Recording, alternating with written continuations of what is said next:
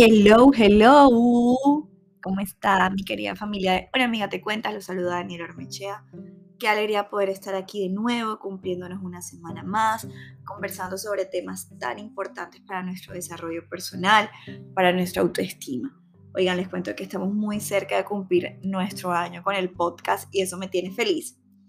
También quiero hacerles como un update de mi vida. Los últimos meses han sido súper cambiantes para mí retadores al mismo tiempo que a veces ni reconozco todo el proceso que he logrado avanzar, todo lo que he logrado.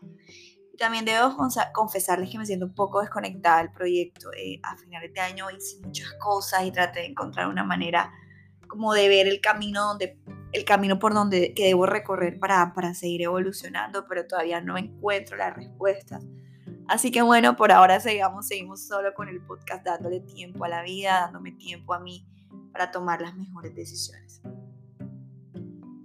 Sin embargo, lo único que no ha cambiado es que estar aquí cada 15 días me encanta. Tener esta oportunidad de conversar con ustedes me gusta mucho y, la verdad siento que es un compromiso que conmigo y con ustedes.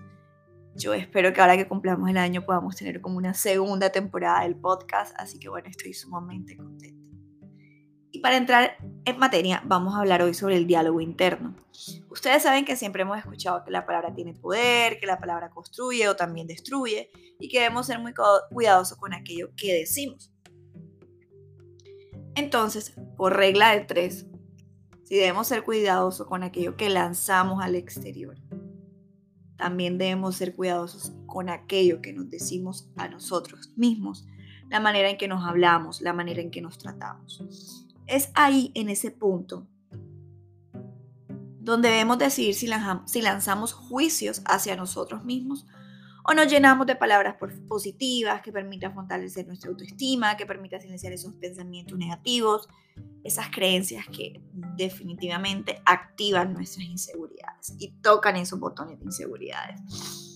Es por esto es que debemos ser muy conscientes de nuestro diálogo interno hay que prestar atención, hay que observarlo y estar pendiente cada vez que vengan esos pensamientos y los queramos, querramos alimentar, tengamos la suficiente entereza de pararlos, de decir stop y cambiar ese diálogo interno.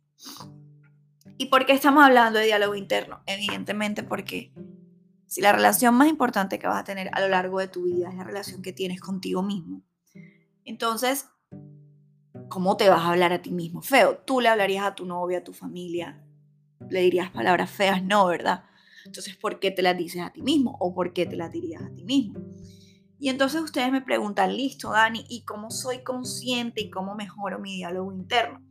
Y es aquí donde yo les quiero compartir mi experiencia y, y cómo he logrado de una u otra manera mejorar mi diálogo interno. Miren que les quiero decir que es hoy particularmente este fin de semana ha pasado una situación que, que de verdad me cuesta tanto manejar, que me empieza la cabeza a volar y que me termino diciendo un montón de cosas feas y, y se me activan muchos botones, botones de inseguridad, pero al mismo tiempo sé que si esa situación se está repitiendo, porque es que ya ha pasado varias veces, es porque hay algo que tengo que aprender. Entonces, hay días que hay momentos que la sorteo muy bien, hay momentos que no la sorteo muy bien.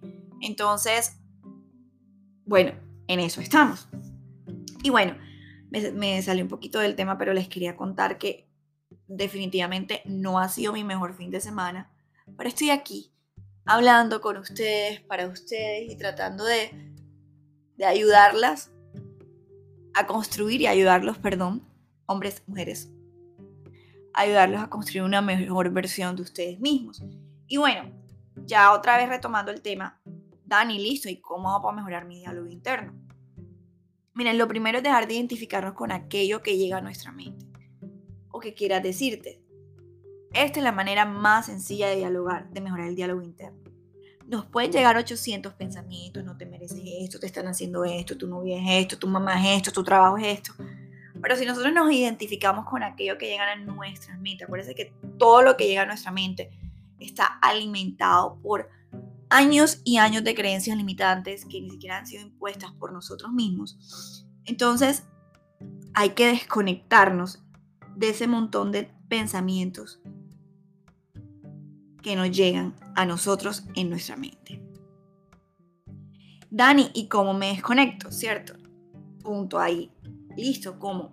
Lo primero que tienes que estar, tienes que estar en un, tienes que estar muy consciente y en un nivel de conciencia más, conciencia más elevado. Y si estás aquí es porque no estás en piloto automático, ¿cierto?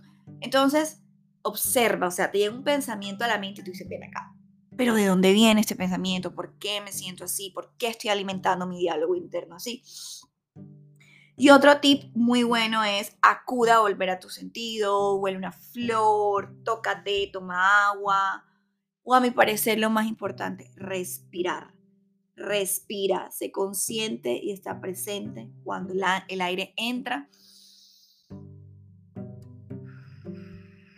y sale de tu cuerpo. Es más, vamos a respirar juntos aquí. Vamos a cerrar los ojitos. Vamos a inhalar en cuatro tiempos, sostenemos en cuatro tiempos y exhalamos en cuatro tiempos para volver a nosotros y despertar nuestro nivel de conciencia y así mejorar nuestro diálogo interno.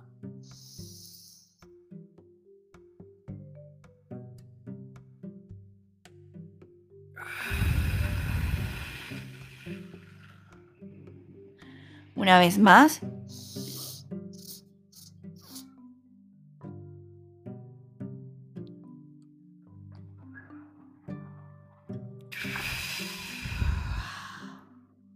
Y qué bien se siente respirar.